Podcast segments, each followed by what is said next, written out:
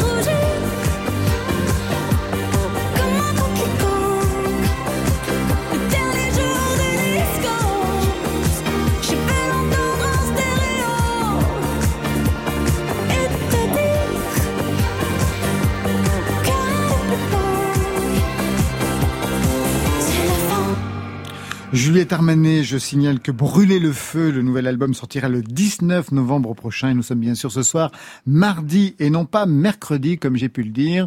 Et bien sûr Marion a relevé la faute. Premier EP ce soir pour Ian Caulfield, premier EP pour Benjamin Coteau, sixième album pour Pauline Croze. Vous vous souvenez de la sortie d'ailleurs du tout premier en 2005, disque d'or, nomination victoire de la musique, prix Adami Bruno Cocatrix. Comment vous vous projetiez à l'époque? Alors, euh, je pense qu'à l'époque, je vivais juste euh, la vague qui arrivait comme ça. Je me suis jamais vraiment projetée, donc euh, je me suis jamais dit tiens où je serai dans 5 ans, 10 ans, 15 ans, mais mais là je suis là, donc. donc tout va bien. Vous avez su profiter du succès à l'époque? Alors. pas vraiment, parce que dans ma tête j'étais un peu loin, j'étais pas très heureuse, j'étais voilà, j'étais dans un, un drôle d'état, et je pense que malheureusement j'ai pas pu profiter quoi et vivre pleinement euh, la, la, la, notoriété en tout cas la, reconnaissance, la reconnaissance immédiate c'est venu très très vite et puis en plus moi comme je suis quelqu'un d'assez réservé et discret c'est toujours euh, particulier pour moi d'être euh, un personnage un peu public. C'est difficile aussi pour vous d'être un personnage public Benjamin Coteau? Ouais, tout est relatif je pense que d'être Madonna, c'est compliqué. Mais, mais vous euh, n'êtes pas Madonna. Voilà. Donc, euh, j'ai envie de dire que c'est plutôt cool. Mais ça ne veut pas dire que vous n'êtes pas Benjamin Cotto, mais vous n'êtes pas Madonna. Donc, pour vous, ça va. Oui, non, mais je veux dire. Parce que Lilywood and the Pricks a été aussi, et c'est encore, un énorme succès. Bien sûr. Bon. Et pour Ian Caulfield je sais, c'est le tout début. Oui, voilà. voilà. Euh, la question elle est un peu différente, je pense. Dans deux ans, quand vous serez Madonna, on en reparlera. Exactement. Après les heures grises, la pochette est signée Johan Sfar. Quel lien vous avez avec le dessinateur du chat et le rabbin? Ah oui, alors c'est donc le dessinateur du chat du rabbin. En fait, entre euh, autres, hein, il est aussi écrivain, il est aussi réalisateur, réalisateur de films. En fait, euh, je bon, je, je suis ce qu'il fait depuis une quinzaine d'années. Et il y a 15 ans, je lui ai écrit un petit mot juste en lui disant, disant que j'adorais vraiment son travail, parce que moi, je suis très fan de BD, d'illustration et tout. Et puis de loin en loin, on a gardé un peu contact comme ça. Et puis il y a un an ou deux, je, je lui ai dit, bah, est-ce que est-ce que ce serait est-ce que ça te dirait de, de, me faire des portraits et, et puis il a dit oui, je lui ai dit que c'était pour mon album et tout. Et, et du coup, il, y a, il m'a fait cinq, six portraits et il y, a, il y en a un qui a vraiment été une évidence pour que ça devienne la, la pochette de l'album. Avec un renard en lien avec une chanson dont on entendra les paroles tout à l'heure. Vous avez déjà été portraituré par d'autres dessinateurs parce que vous avez un visage en fait qui pourrait être très facilement dessinable. Bah, alors, je n'ai pas été portraiturée, ni torturée, mais euh, bah, je sais pas. Je, en tout cas, euh, je trouve que vraiment, il a su cerner mon visage et je sais pas. Une, de toute façon, il, enfin voilà, il est très fort, donc il sait cerner la vie, il sait, euh, il, sait dessiner quelque part comme des, des traits psychologiques. Je sais pas comment exprimer ça. Et je me sens tout à fait, je me reconnais tout à fait dans, dans ce dessin et je, je lui en suis vraiment très reconnaissante. Vous avez donc euh, une chanson avec un renard, vous êtes avec un renard sur la pochette, puis c'est pas étonnant parce que dans vos chansons, il y a pas mal d'animaux, enfin il y a tout un bestiaire chez Pauline Croze. Ça vient d'où justement cette appétence pour euh, cette imagerie animale chez vous? Euh, je sais pas, j'ai l'impression que enfin, je sais pas vraiment d'où ça vient, mais j'ai l'impression qu'il y a quand même, on a une tradition en France de, ne serait-ce que par les fables de La Fontaine, tout ça. Il y a beaucoup de nos expressions aussi euh, sont tirées de d'images et de, d'images avec des animaux, pardon. Et euh, je, je, sais pas, ça, ça me plaît, ça me parle. Vous vivez avec un animal? Malheureusement, non. J'avais des chats, mais je les ai perdus. Et vous n'avez pas repris, ça se reprend, hein, non, vous savez. Ouais, mais j'ai trop de peine. Je peux pas pour l'instant. Moi, j'ai, moi, j'ai trop. Non, moi, je, moi, je peux pas m'occuper d'un chat parce que j'ai l'impression qu'il va me survivre. Ce serait impossible. Je, je, peux, je bah. pourrais pas le supporter. C'est peut-être pour ça aussi que vous n'avez pas repris. Oui, je, vais, je verrai plus tard avec un animal qui vit plus longtemps, une tortue, je sais pas. Mais, une tortue pour Laurent, ce sera parfait. Absolument. Un cadeau de Noël, voilà. Ah, voilà. Vous avez écrit donc cet album, j'imagine, comme pas mal de gens, pendant le pendant le confinement, oui. mais où? Ce confinement, vous l'avez passé où? Alors en fait, euh, j'ai commencé à écrire avant le confinement. J'ai écrit à l'été 2019. J'étais dans ma maison dans le Loir-et-Cher. Et puis après, euh, j'ai vendu ma maison euh, un jour avant le confinement. Oh, J'étais dans une autre maison. Ah ouais, c'était assez fou. Donc j'ai continué de composer, écrire chez moi. Et je dirais que ça, le confinement n'a pas vraiment beaucoup changé ma vie puisque je, je travaille chez moi, je suis quelqu'un d'assez solitaire, donc euh, en termes d'interaction sociale, ça m'a pas fait un choc euh, non plus. Quoi. C'est pour cette raison aussi que vous avez quitté euh, la banlieue parisienne en 2015, Paris. Ça ne vous convenait pas? Oui, je crois que ça m'a jamais convenu. Et moi, je suis quelqu'un qui aime vraiment beaucoup la, la campagne, les espaces, euh, voir de l'horizon, quoi. C'est-à-dire qu'il y a un moment qu'il y ait trop de bâtiments comme ça qui, qui coupent la vue, ça m'ennuie vraiment. Et puis voilà, je me retrouvais pas dans la vie citadine, euh, voilà.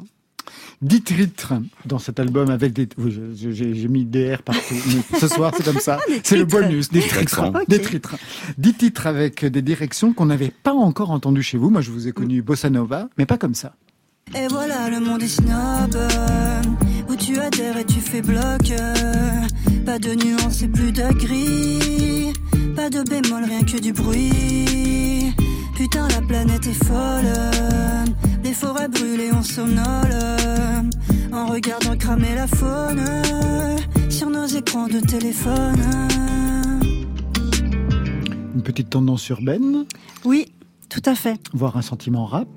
De très loin, Un mais quand même. sentiment, un, flow. effleurement. Ouais, voilà. un flow. Euh, en fait, c'est la musique urbaine, le rap, c'est des styles de musique euh, qui me plaisent beaucoup depuis longtemps, que j'écoute vraiment, euh, voilà, pour ma culture générale, pour mon plaisir, et, et j'avais vraiment envie de, voilà, j'ai tellement aimé euh, de- de- les dernières créations en, en- en urbain que voilà, j'avais envie de, de moi aussi transmettre ça et d'essayer de faire que ma musique s'acclimate de ces sons tout, tout en restant quand même du Pauline Croze avec la base guitare-voix qui fait mon, mon Vra- identité. Vraiment votre ADN. Mais justement, qu'est-ce que ce flow vous permettait d'exprimer que vous n'aviez peut-être pas encore touché auparavant? Là, on sent bien Euh, une revendication, euh, non pas fait. politique, mais écologique. Une... Oui, oui. Euh, disons que, alors peut-être naïvement, ça, ça me permet de mieux exprimer des, des, de- de- d'aborder des thèmes un peu sociétaux. Il y a un côté un peu plus frontal dans ton vocabulaire. Bah Oui, oui, c'est ça, ouais, tout je- à fait. Tout à Moins fait. imagé. Mm, mm, Ouais. Tout à fait. Et c'est moins sur le ton de la confidence, c'est moins des choses euh, intimes. Que je vous parle aviez pas de mon nombril. Voilà, c'est ça. On peut parler de son nombril, ça peut être passionnant. Ah vous mais savez. bien sûr, il y a des nombrils dingues. Mais dingue Mais euh, voilà, je voulais, j'avais, j'avais vraiment un, un- un désir de, de faire, d'aborder aussi cette musique. Vous connaissiez donc euh, un peu le- l'univers de Pauline Croce Oui, oui, pour oui, avoir euh, cette réflexion. euh, c'est- c'est c'est assez frappant directement. Alors. Mais le- je pense que le sujet s'y prête aussi Tout de à la fait. chanson. Complètement. D'où le côté un peu plus urbain. Et... qui se vérifie dans un autre titre.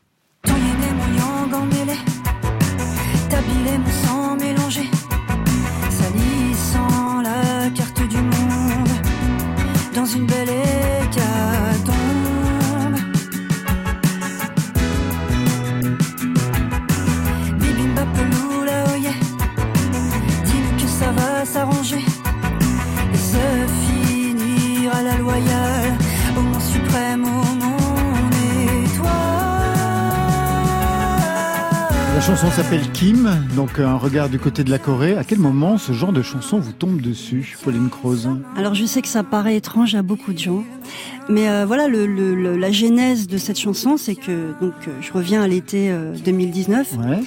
et vraiment matin, midi et soir, on voyait Kim Jong Un euh, dans au journal télévisé quoi, qui, qui menaçait de- d'envoyer des missiles sur les États-Unis. Et d'un coup, je me suis dit mais c'est fou pour, pour, schématiser, ce, ce- ce- cette personne, a- en appuyant sur un bouton quelque part, peut détruire, euh, je sais pas, une partie d'un pays, tout ça. Et, vraiment, ça m'a, ça m'a mis dans un, un climat quoi de d'angoisse. Et, j'ai vraiment fait le, le parallèle avec la vulnérabilité qu'on qu'on pouvait sentir quand on est amoureux de quelqu'un et qu'on se sent à sa merci. Et je suis montée dans ma chambre et j'ai écrit Kim. euh, J'ai, je sais pas, ça, ça m'est tombé dessus comme ça. Et c'est vrai que c'est un peu curieux venant de moi parce que je fais des choses assez premier degré. Et en écrivant, je me suis dit, je me suis fait peur. Je me suis dit, mais tu vas vraiment par là? Et je me suis dit, bah ouais, mais justement, ok, j'y vais quand même parce que c'est pas habituel pour moi et que il y avait un enjeu qui me plaisait et le fait qu'on me connaisse pas dans, avec cette, ce ton, cette intention euh, me plaisait. C'était aussi l'enjeu de ce sixième album? Tout à fait, oui. On va vérifier ça tout de suite avec un titre qu'on va entendre, Piano-Voix. Voilà. Je vous laisse aller regagner le micro. Et votre complice ce soir au piano, c'est Manu Ralambeau pour le titre Je suis un renard qui ouvre cet album. Je rappelle que la pochette est signée Johan Sfar et qu'elle vous représente justement avec ce fameux renard. Pauline Croze, c'est quand vous voulez, c'est à vous en live dans Côté Club ce soir.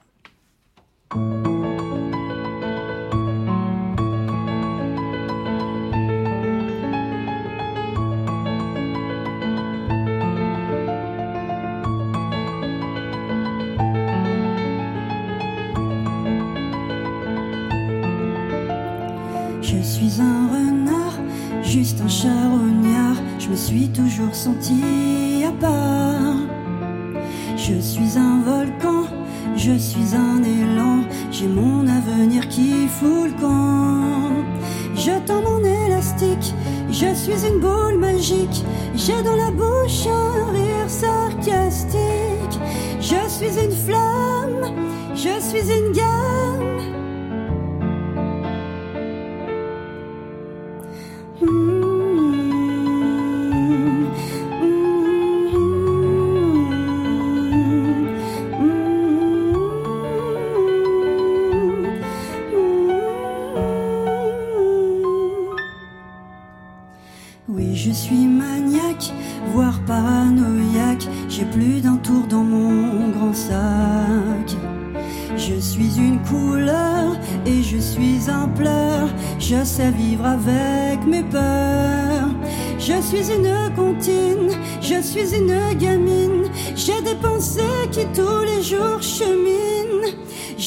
Une vague, je suis une dague.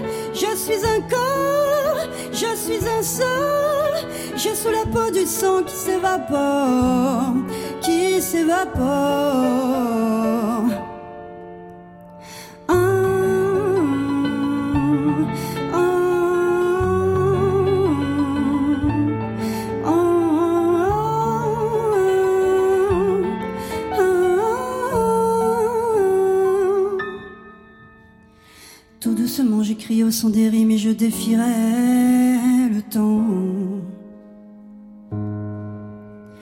Tout doucement j'irai en décime et je manipulerai le vent. Soyons folles, folkloriques, rien n'est grave, tout est dit, parce que tout est vrai après les heures grises, après les heures grises. Parce que tout est vrai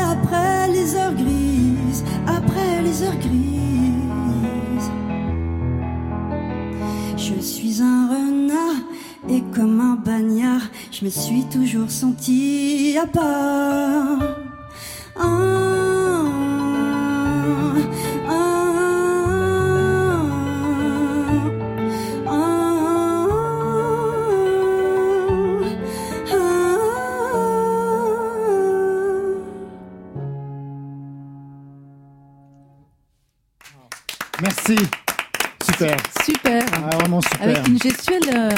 Barbara. Un peu à la Barbara Hein avec le doigt qui monte. Barbara ou Sylvie Vartan Plutôt Ah, Barbara. Barbara. Pauline Croze était un renard ce soir avec son complice Manu Ralambeau au piano. Prise de son, Gilles Gaillard comme un renard, Guillaume Roux comme un renard, Comme un bagnard. comme un bagnard. Tout de suite, on va quitter le studio pour s'envoler vers le fil tissé par Marion Guilbault et Pénélope.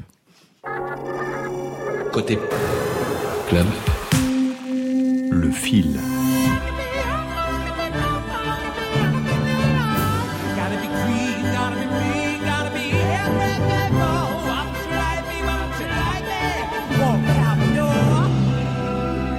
Vous l'avez reconnu c'est le falsetto de Mika, très à l'aise cette version symphonique de Grace Kelly, car avant de devenir une star de la pop technicolor, Mika se destinait au chant lyrique. Du coup, les 23 et 24 octobre, le chanteur et coach vedette de The Voice sera à l'honneur de la Philharmonie où il va réinterpréter tous ses classiques, mais à lui, en compagnie de l'Orchestre National d'Île-de-France et du chœur Stella Maris.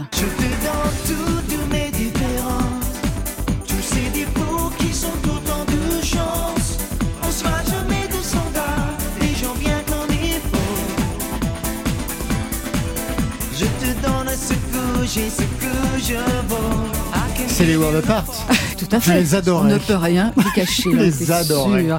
Alors lui aussi, il va se faire relifter le répertoire. Lui, c'est Jean-Jacques Goldman, qui va être l'objet de deux albums de reprise sous le nom L'Héritage Goldman en 2022. Dix ans après l'énorme succès de Génération Goldman. Nouvel hommage donc au tube emblématique de la personnalité préférée des Français. Premier volume, ce sera le- avec le chœur gospel de Paris. Le second, ce sera dominante celtique avec peut-être une version cornemuse de Je te donne. Eux, ils affirment pas de ségrégation dans nos concerts. On a décidé de prendre en charge les tests antigéniques à l'entrée de nos concerts pour toute personne qui ne dispose pas du pass sanitaire, pour quelque raison que ce soit d'ailleurs. Et on rappelle encore une dernière fois, on n'est pas des anti-vax, on est juste pour la liberté individuelle, le choix. Vive la liberté. Et ouais, vous l'avez entendu, malgré l'hospitalisation d'Akhenaton cet été à cause du Covid, les Marseillais d'Ayam maintiennent leur position sur le pass sanitaire. Ils sont actuellement en tournée avec le Warrior Tour. Il y a une vingtaine de dates de prévues en tout, alors espérons qu'ils ne vont pas y laisser tout leur cachet. Behind the trees, the summer trees, the bushes are. C'est le Fast and Too Much de Frankie Gogo. Ça va être un des 80 concerts concentrés sur trois jours dans huit lieux du 18e arrondissement parisien du 13 au 15 octobre. C'est le pari fou du Mama Festival, un concept unique, des lives pointus et éclectiques, et puis des débats et conférences sur les sujets du moment, la transition écologique, le streaming, la place des femmes dans la musique, et un zoom sur Safer, un dispositif de prévention des violences sexuelles et des harcèlements sexistes en milieu festif. Tu crois que je t'ai pas vu? À me mater sans te cacher exprès pour que je te vois, c'est bon. Je t'ai vu. Eh Ta petite robe rouge là, j'aime bien. Vas-y, fais voir ce qu'il y a en dessous. Vas-y, réponds, petite pute. Qu'est-ce que tu veux que je te dise? Que t'es le millième à faire ça? Ta gueule. Je l'ai pas crié, je l'ai juste dit. La violence faite aux femmes, justement, elle sera au centre de H24, 24 heures de la vie d'une femme. C'est la nouvelle série d'Arte, inspirée de faits réels et diffusée à partir du 18 octobre. 24 courts-métrages audacieux, écrits par des plumes comme Chloé Delhomme, Aloïs Sauvage, Lola Lafont ou encore Christiane Taubira, interprétée par Diane Kruger, Camille Cotin, Anaïs Desmoustiers, Valéria Bruni-Tedeschi et avec une musique signée Léonie Pernet qui répond toujours présente sur ces sujets-là. Et enfin, la bonne nouvelle, c'est le festival Rock en scène qui dévoile une affiche plus que réjouissante pour sa prochaine édition du 25 au 28 août à Saint-Cloud avec Kraftwerk, La Femme, Tamim Pala, Nick Cave, Jamie XX, The Liminianas et le grand retour d'un artiste qui depuis 8 ans nous manque terriblement, un type tout simplement Il sera formidable. Formidable. Tu étais formidable, j'étais formidable. Et voilà, on arrive au bout du fil. Alors, les uns les autres, Pauline Croze, Benjamin Coteau, Yann Cofield, est-ce qu'il y a une info qui a retenu votre attention dans ce fil? Non, mais Frankie Gogo, je les ai vus en concert euh, il y a très peu de temps. Et tu y étais d'ailleurs, je crois, à ce festival-là. Au Festival Ouais. Détonation Et euh, oui, j'ai hâte de découvrir un nouvel album de Stromae. Ah bah, Pauline, Oui. honneur, honneur à Yann Cofield. Euh, bah, tout était très intéressant déjà. Et puis non, bah moi c'est Jamie XX en fait que j'ai trop envie de voir à Rock en scène. Ah, vous êtes Euh, tous, il y a euh, une, euh, il y a une très belle affiche de toute façon. J'ai tout envie de voir, mais euh, Jamie XX j'ai jamais vu et je suis, j'ai trop envie. Pauline Croze? Bah moi, c'est vrai que Stromae, j'ai voilà, j'ai hâte de- d'entendre de, nouveaux sons de lui et c'est vrai qu'on te- on réentend formidable. Bah c'est voilà, tout est dans le titre, hein, voilà, c'est formidable. Bon, bah, tout ça rock en scène.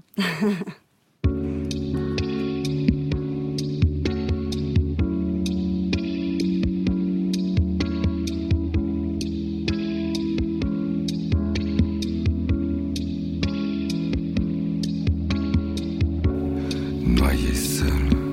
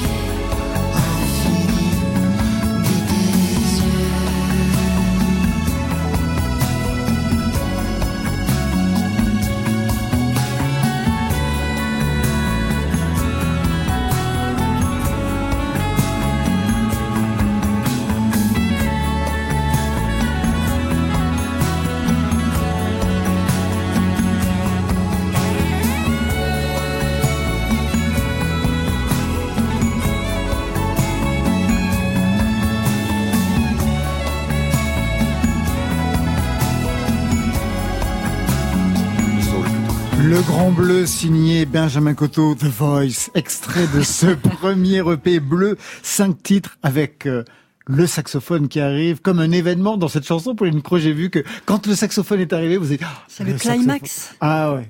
ça fait genre tellement longtemps qu'on n'entendait plus comme ça, Ouais, comme... oui. euh, C'était démodé à un moment. Ouais, ouais, comme dans les années 80. Mais c'est ça, c'est les Euh, années c'est ça, 80, c'était les années 80 quand le George Michael l'utilisait beaucoup, Ah, et il y a ouais. ce côté un peu- Et c'est vrai qu'au bout d'un moment, on avait une overdose, hein, on pouvait plus les supporter. Benjamin Coteau, je resitue parce qu'on vous connaît quand même, vous êtes le cofondateur de Lilywood and the Prick avec Nili Adida, trois albums depuis 2006, des BO de films, plus de 800 concerts, et puis ça continue dans le monde entier. Allez, juste pour se mettre le son dans l'oreille.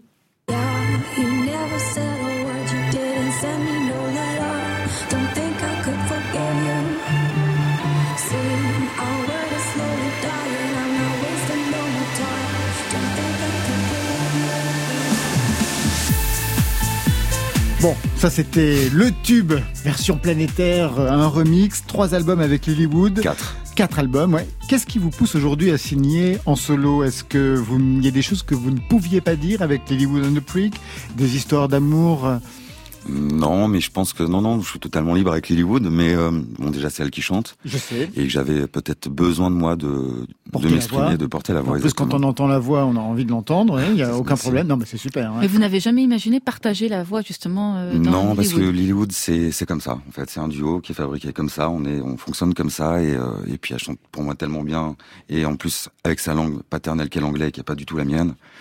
Voilà. Mais du coup, non, je pense que j'avais besoin de de m'exprimer par moi-même, en fait, tout simplement. Alors, c'est accompagné, c'est doublement exprimé, puisque donc ce titre qu'on vient d'écouter, Le Grand Bleu, est accompagné d'un court métrage Mhm. qui sert de clip. Le court métrage, pour en dire quelques mots, c'est un raccourci entre Plein Soleil de René Clément et La piscine de Jacques Deray, musique Michel Legrand. C'est pour Alain Delon C'est votre côté Alain Delon? Non, non, non, mais ça, enfin. Parce que dans les deux films, c'est Alain Delon. Oui, oui, c'est vrai, c'est vrai, c'est vrai. Non, mais c'est une époque, c'est une esthétique qui me parle beaucoup. Et c'est vrai qu'Alain Delon était très présent à ce moment-là, donc effectivement, on le retrouve sur ces deux films. Mais euh, pour moi, c'est, euh, il y avait une certaine insouciance dans ce genre de cinéma-là que j'aime euh, retrouver dans ma musique, en fait. Et puis il y avait surtout un stylisme incroyable. Le stylisme, euh, enfin, même euh, l'image, la façon de filmer les choses, de prendre le temps, pardon. La lumière. La La lumière, lumière aussi. Et, euh, et puis, et puis voilà, c'est vrai qu'il y avait des acteurs et actrices euh, qui étaient vraiment incroyables. Par ailleurs, je sais que vous signez des pubs quelquefois, des aussi des, des, des films de mode. Aller un peu plus loin, c'est possible? Hum, moi, je trouve que c'est, euh, pour moi, c'est une évidence que l'image et le son sont, sont reliés. Donc, faire de, de la musique, pour moi, ça doit être, doit être habillé d'une d'une vidéo ou d'un film. Et euh, c'est ce que j'ai voulu faire sur mon projet. Deux ans que vous êtes sur ce premier EP, pourquoi pas un album? Pas assez de chansons? J'aime bien, bien prendre le temps. Prendre le temps, d'accord C'est important. Et c'est arrivé quand ce désir de porter la voix en solo? C'est arrivé tout doucement, mais en vrai, après une rupture, hein, il a fallu que, que je parle. Au lieu d'avoir un psy, j'ai écrit des chansons. C'est bien les psys aussi, vous savez, sa mère est psychanalyste, Apolline Croze. C'est vrai. C'est vrai. Lacanienne Mais ou freudienne Ça peut faire des dégâts. Ah oui, Non, je rigole. Euh, Lacanienne. C'est les meilleurs. voilà, c'est les meilleurs. J'ai des adresses. Est-ce que aussi quand on tente le premier EP, alors qu'on a une carrière par ailleurs, quatre albums pour Lilywood and the Prick, c'est pas aussi essayer de retrouver quelque chose des origines, c'est-à-dire Si. l'énergie des débuts, des départs? L'insouciance peut-être. Bon, forcément un peu moins après 15 ans de carrière, mais euh, de recommencer un peu à zéro, de se retrouver euh, un peu euh, neutre et euh, en fait prêt à tout, tout prendre et à se construire avec euh, plein de nouvelles choses, des nouvelles personnes, euh, des nouvelles rencontres et, euh, et de réécouter des choses qui nous ont bercé. Qu'est-ce que vous avez réécouté justement pour cet album? En fait, c'est pas que j'ai réécouté, j'écoute toujours ça. C'est quoi? C'est pour moi, c'est- il y a toujours. Enfin, je suis un peu euh, un peu réac en musique. J'écoute vraiment des choses qui sont d'un d'un temps que je n'ai pas connu. Chouette. Mais euh, C'est-à-dire? mais euh, évidemment, ça passe de Gainsbourg à Barbara à Jodassin. Les arrangements sont incroyables si on écoute les albums. Donc les années 70 70, mais ça peut être aussi beaucoup, enfin, de la musique anglo-saxonne. Non, je pense vraiment que euh, puis les musiques de films, Le Grand, etc. Mais hum, il y avait voilà, j'aime j'aime cette musique là. Et vous la développez dans le dans, dans l'album avec un son très précis, un piano des années 70. Je vous laisse dire. Ouais, euh, en fait, je voyais, j'ai, Lilywood, c'est avec la guitare et mon projet solo, j'ai voulu l'écrire avec un autre instrument qui est le Wurlitzer. Et ça, ça change véritablement Bah, les ça techniques d'écriture. Exactement, la couleur est totalement différente, donc forcément, on écrit, on pose sa voix différemment. De quelle façon on la pose différemment? Parce qu'il n'y a pas du chant justement. C'est ça qui est intéressant sur l'album. Alors aussi. déjà, parce que je suis pas un très bon chanteur. Oh, dites. Non. Non, non, mais euh, avec une voix grave, on manque d'air et donc un peu de, de mélodie. Mais euh, Faut bien qu'il y ait des défauts quand même pour les voix graves. non, mais le Wurlitzer, il y a un côté un peu lunaire. C'est, il y a, on a l'impression de planer, de marcher sur une lune parfois. Il y a des, c'est, c'est souple, c'est langoureux. Et euh, pour moi, ça, il y a aussi cette couleur bleue dans le son du Wurlitzer. Et, euh, et voilà. Et puis c'est typé des, des années 70. Ça peut être super trempe. Mais Sébastien Tellier l'utilise aussi sur sa musique. Oui, tout à fait. Vous, vous composez euh, à la guitare Euh, Pauline oui. Croze Toujours Essentiellement à la guitare. Pas au oui, piano toujours. Toujours. Non, piano, je j'ai pas assez de, je sais pas, il se passe pas le même truc. Et pour vous, Yann Colfield Moi, c'est c'est souvent le, le piano, bizarrement, alors que c'est pas mon instrument de base, mais euh, c'est c'est vraiment plus le piano. Ouais. Marion? Benjamin, vous avez sorti votre EP euh, là, euh, ces, ces, ces, ces- jours-là, et euh, on a reçu au printemps dernier euh, Nili, qui sortait aussi un album solo. Donc vous avez presque composé finalement en parallèle euh, des, des projets solo Ouais. l'un et l'autre. J'ai pas chômé, ouais. Vous- Ouais, ouais. Mais du coup, euh, est-ce que vous êtes fait écouter vos titres respectifs solo au moment où Oui, vous après, il y a une certaine pudeur entre nous lorsqu'on fait des choses euh, séparément. Mais oui, bien sûr. J'aime ce qu'elle fait elle aime ce que je fais. Et, euh, mais on. Non, mais vous n'êtes pas consulté pendant l'écriture et la composition. Non, non, non, non, c'est, c'est, ouais, c'est étrange, mais c'est vrai. Est-ce que vous avez été surpris par la direction qu'elle avait prise? Est-ce qu'elle-même, elle a été non, surprise j'ai par votre ça, propre non, direction? Non, ça l'a fait marrer ma direction, parce qu'elle me connaît très bien. Et euh, voilà, Donc elle a retrouvé toutes vos Ah, obsessions? bah, exactement. Et puis moi, je trouvais que son album était très, très fidèle à elle. Voilà. C'est la meilleure chose qui pouvait Mais c'est vrai. vous arriver. Avant de retrouver Yann Colfield et Benjamin Coteau donc pour ce premier EP, je vous propose une aventure montagnarde avec quelqu'un que vous connaissez bien, Pauline Croze. Si je vous dis 2006 sous le soleil de Miami, si je vous Oui. dis 2007 un titre Baiser d'adieu, vous pensez à qui? Arthur H. Pourquoi vous l'aviez fait? Alors en parlant de justement de voix grave, là on reste dans la même euh, tonalité. Tout à fait. Deux fois, hein, plusieurs fois d'ailleurs, il est Ouais. intervenu euh, auprès de vous. Qu'est-ce qu'il vous apportait véritablement à ce moment-là? Alors, euh, oui. Alors en fait, euh, ce que j'aime beaucoup euh, dans sa voix et sa façon de chanter, c'est qu'il a un côté soul, je trouve, en tant que chanteur français, que que je retrouve pas chez d'autres chanteurs.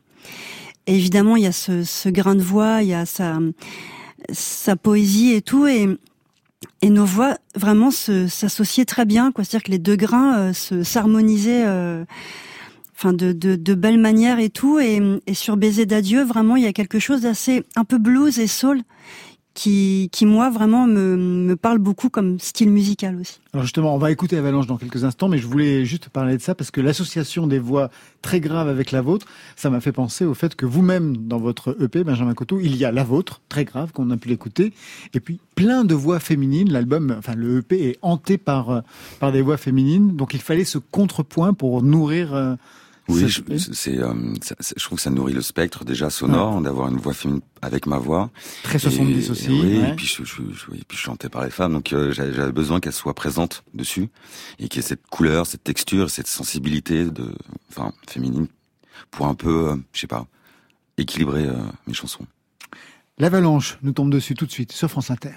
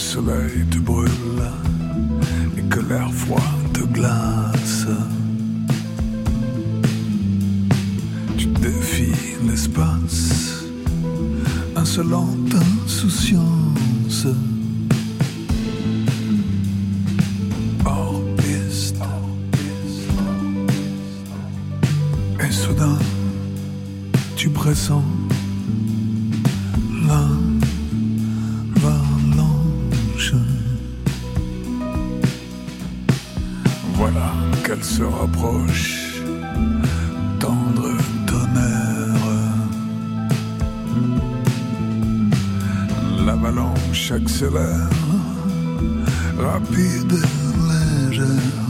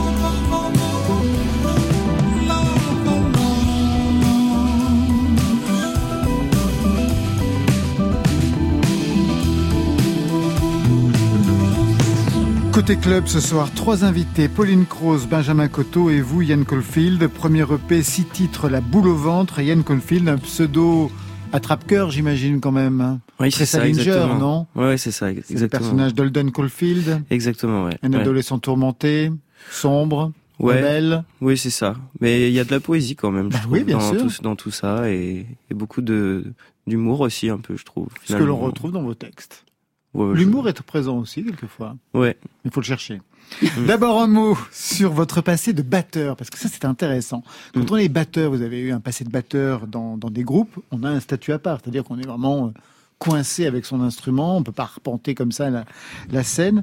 On développe quand même une grosse énergie. Est-ce que vous n'aviez pas envie de bouger sur la scène quand vous étiez batteur, de, de vous extirper de ce, de ce dispositif. Ouais, bah c'est c'est c'est en fait c'est pire que ça parce que j'ai eu aussi un groupe où j'étais batteur chanteur parce que j'ai commencé à batterie très tôt et je pense que j'étais un un très jeune prétentieux euh, qui disait que je jouais mieux que tout le monde. Donc je voulais absolument assumer le le, le statut de batteur donc je jouais et je chantais en même temps et euh, c'était infernal parce que en plus je faisais du rock euh, de lycée et que du coup euh, j'avais euh, j'étais euh, fumé au bout de 15 minutes de live et que euh, et que c'était pas je pouvais même pas regarder le public mais je, je gueulais dans le micro et tout ça et à un moment donné je me suis dit c'est c'est bien la batterie j'adore ça mais euh, j'ai j'ai envie d'effectivement de pouvoir bien bouger sur scène et de voilà quoi de m'amuser aussi à danser je sais pas Enfin, et je- de devenir véritablement le, le chanteur. Mais une question Mm. se pose quand on devient chanteur, c'est qu'est-ce que je vais raconter. Les premières compositions, elles remontent à quand et ça racontait quoi chez vous, Ian Caulfield?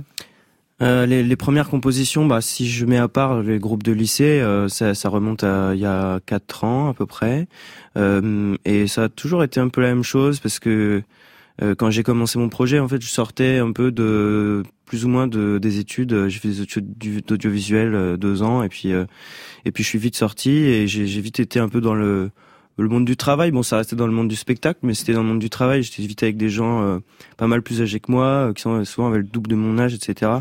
Et je me suis, euh, du coup, j'ai commencé un petit peu à, pas me sentir seul, mais euh, Hmm. enfin, voilà, j'avais euh, cette, euh, ce besoin un peu de, et puis cette nostalgie en fait de me dire ah bah merde, c'est déjà, c'est déjà fini le, le moment où on, on s'amuse tout ça. Alors finalement, j'en ai, pas mal parlé dans mes chansons parce que je crois que ça m'a, ça m'a un peu marqué quoi. Donc euh, les, les premières chansons, elles parlent, Elle parle de ça. elles parlent beaucoup de ça, oui.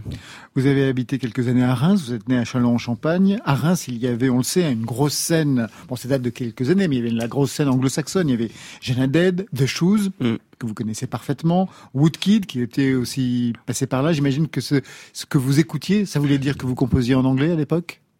Oui. Voilà.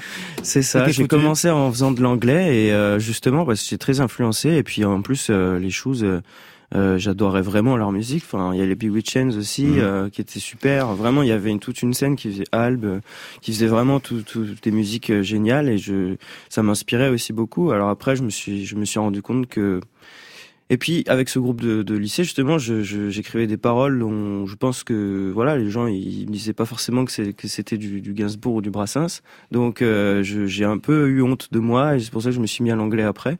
Quand finalement après je me suis dit bon j'ai grandi, je, suis peut-être capable de d'écrire des chansons euh, en français maintenant et donc voilà. Je Sans suis- passer non plus pour Léo Ferré non plus, hein, ça va, on peut écrire en français sans qu'il y ait ce, ce grand Ce homme. poids, ouais. Ce poids, oui. Oui. Je vous voyais réagir par rapport à cette scène. euh, Mais parce que je les connais très bien. Vous les connaissez amis. très bien, ouais. Ouais. Benjamin Coteau. Guillaume, Benjamin, euh, Hmm. des choses et Bill Wishen, etc. Ouais. Là, j'étais Ah bah. à Reims encore euh, en Ah oui tournée euh, il y a trois jours. Ouais, et puis, Ah en ouais, plus- d'accord. Et, euh, puis ils sont fidèles, hein, parce qu'ils. ah, la cartonnerie. Ouais. Ouais, ils sont fidèles parce qu'ils participent encore euh, à vos côtés. Ils sont encore à vos côtés, certains. Euh, dernièrement, non, on ne s'est pas côtoyé, mais euh, ouais, on se donne des nouvelles de, de temps en temps, et puis euh, voilà, je suis ce qu'ils font, etc.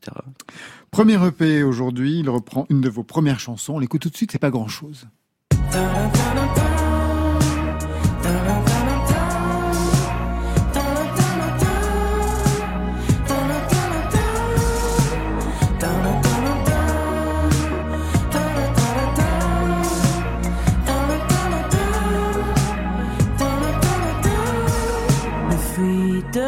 Ton imagination, toi petit garçon, fait de flocons en guise de blouson, pantalon glaçon.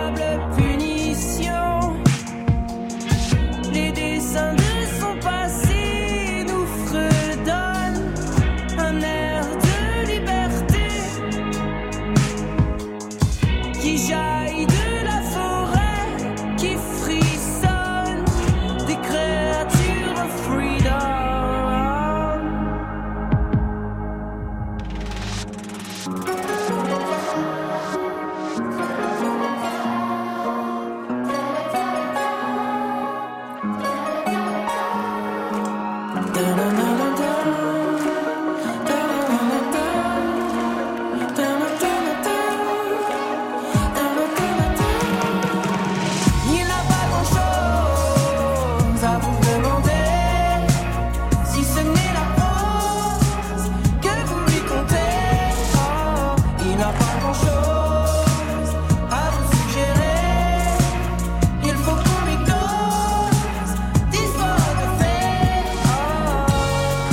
chose, un extrait de ce premier EP euh, qui s'intitule La boule au ventre, signé Yann Caulfield, avec euh, quelques accents à la Jean-Louis Aubert qu'on repère ici, mais qu'on repère surtout sur un autre titre qui est euh, Tu me manques, je crois, ou quelque chose Ouais, comme ça. Ouais, on l'entend un peu plus. On vous l'a déjà dit, j'imagine. On me l'a, oui, on me l'a déjà fait remarquer. Oui. Ouais, ouais. Bon, c'est pas gênant, hein, mais c'est vrai qu'il y a des, bah, des, des accents comme que j'ai ça. beaucoup écouté, donc. euh, Ah, bah voilà. Ouais.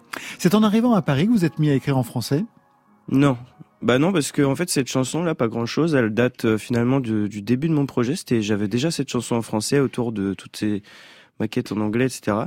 Et puis voilà, souvent on me disait euh, quand même cette chanson, elle est bien. euh, Enfin voilà, tu devrais un peu essayer d'écrire plus en français. Ça, c'est plus original que. Voilà, au début j'y croyais pas trop parce que j'aimais énormément la musique anglo-saxonne et puis finalement je j'y ai pris goût, euh, notamment avec le, bah, le titre euh, La boule au ventre justement de l'EP là où je me suis senti assez fier d'avoir écrit cette chanson. Et euh, du coup voilà, c'est ça qui a un peu fait le, la décision finale euh, qui m'est dit euh, d'accord on y va. Première chanson donc en français, pas grand chose. Aujourd'hui, la boule au ventre. Vous avez besoin d'une psychanalyste? C'est une On y revient. On y Ouais. Sinon, il y a sa mère. C'est hein. Vous savez, l'obsession c'est la de mère de, de Pauline qu'on en Croze. a tous Mais non, besoin. On Laissez-la tranquille, laissez-la tranquille. Il y a un nom qui revient beaucoup quand j'ai lu tous les entretiens et les portraits qui vous concernent, Ian Caulfield, c'est celui de Tim Burton, le réalisateur de Edward, l'homme aux mains d'argent, de Pee-wee, Pee-wee que j'adorais, vraiment, je m'identifiais complètement. Mm. C'est-à-dire des personnages enfants qui ont grandi, du coup, des adultes inadaptés, Mm. violentés, dans le cas de Pee-wee, par exemple, exclus. C'est quelque chose que vous avez traversé?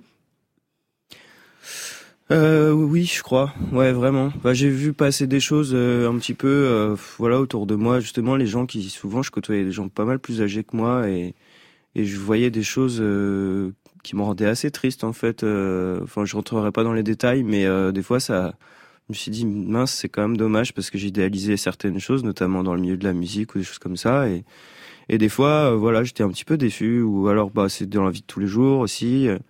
Bon après, si on reparle de juste de de Édouard aux mains d'argent par exemple, moi c'est vraiment quelque chose qui m'a énormément marqué. Enfin, visuellement bah visuellement et puis La euh, la musique. musique, Danny Oh, Elfman, euh, formidable, Danny ouais. Elfman, c'est c'est vraiment une musique qui à chaque fois que j'écoute, ça me transcende. euh, Je trouve ça formidable. Et donc euh, voilà, je me suis dit que j'ai- j'aimais vraiment, j'ai- j'aimerais pouvoir euh, euh, mettre ça dans mes chansons, enfin mettre des touches de qui font penser un peu à ces films-là. Mm. Je, je trouve ça super quoi. Il y a quelque chose manifestement qui se joue du côté de l'enfance. J'ai l'impression d'être un psychanalyste, mais pour l'instant, c'est Mais oui, vrai. Non, mais vous allez voir. qu'on Non, non, entend mais déjà. On l'entend dans la chanson déjà, Ouais. mais aussi dans le fait que vous avez repris, et tout à l'heure, euh, Benjamin, vous lui en parlez hors micro, que vous avez repris J'ai 10 ans Mm. d'Alain Souchon.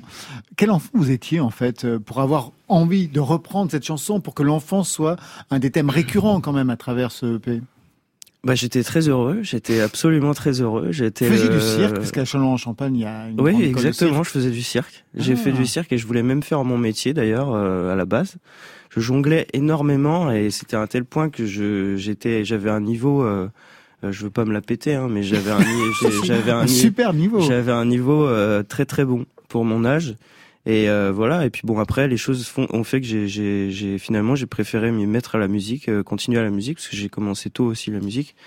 Et euh, et à Chalon, enfin oui, quand j'étais gamin, enfin je, faisais tout, je faisais du, j'avais un, papa qui me faisait faire beaucoup de choses, euh, beaucoup d'activités, tout ça. On partait tout le temps, faire du cerf-volant, euh, on faisait du cirque, je faisais du hockey. Enfin c'était, j'étais un peu le gamin le plus le plus content du monde. Ah, mais je comprends qu'on ait la Donc, nostalgie de euh, cette enfance-là. ouais, ça. avec quoi Bah des balles et des massues. Je faisais pas les anneaux, mais euh, voilà, je, je faisais beaucoup les balles et, les- et je jonglais avec mon père d'ailleurs. Voilà. Vous voyez, sur un divan, ce serait parfait. On se quitte avec un artiste que vous citez d'ailleurs souvent, Yann Mm. Caulfield. C'est Damon Albarn. Son nouvel album solo sortira le 12 novembre prochain. Le nouveau single est en forme d'épiphanie. Royal Morning Blue Bleu. On y revient.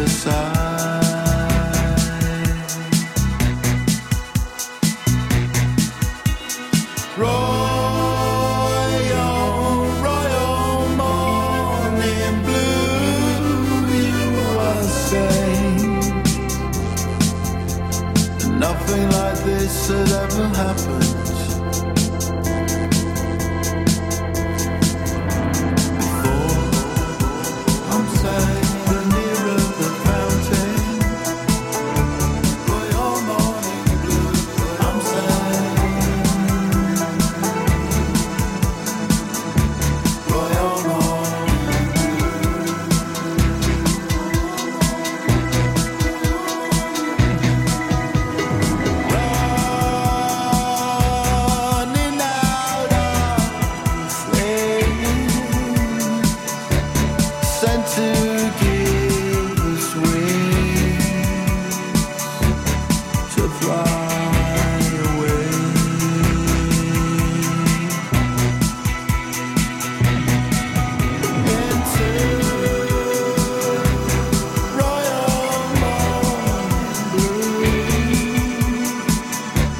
Voilà, c'était Royal ce soir. Ça se termine côté club, c'est fini. Merci à toutes et à tous. Merci Pauline Croze. Merci. Le nouvel album Après les heures grises se fêtera avec une release party le 17 novembre aux Étoiles à Paris, mais avant quelques dates. Le 5 à Mende, le 9 à Montpellier, puis Aix le 10.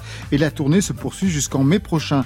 Benjamin Coteau, merci et bravo. Merci à vous. Bleu, c'est le premier EP et ça se fêtera le 29 octobre avec une release party à la Nouvelle Ève à Paris. Et la tournée reprend pour Lilywood and the Prick dès le 14 octobre avec un Olympia le 7 décembre euh, à Paris. Ça se poursuit jusqu'en février 2022. Yann Caulfield, merci à vous aussi. Merci beaucoup. Premier EP, la boule au ventre, mais tout se passe bien puisque vous êtes en tournée jusqu'en décembre. Ça, c'était pour aujourd'hui. Mais demain, Laisse-moi kiffer la vibe avec mon mec. Je suis pas d'humeur, reste qu'on me la. La vibe demain pour une spéciale Georges Brassens avec plein d'invités. Côté club, c'est une équipe qui veille sur vos deux oreilles, vous l'avez compris. Étienne Bertin à la réalisation, Marion Guilbault, Alexis Goyer, Virginie Rouzic, un trouble pour la programmation.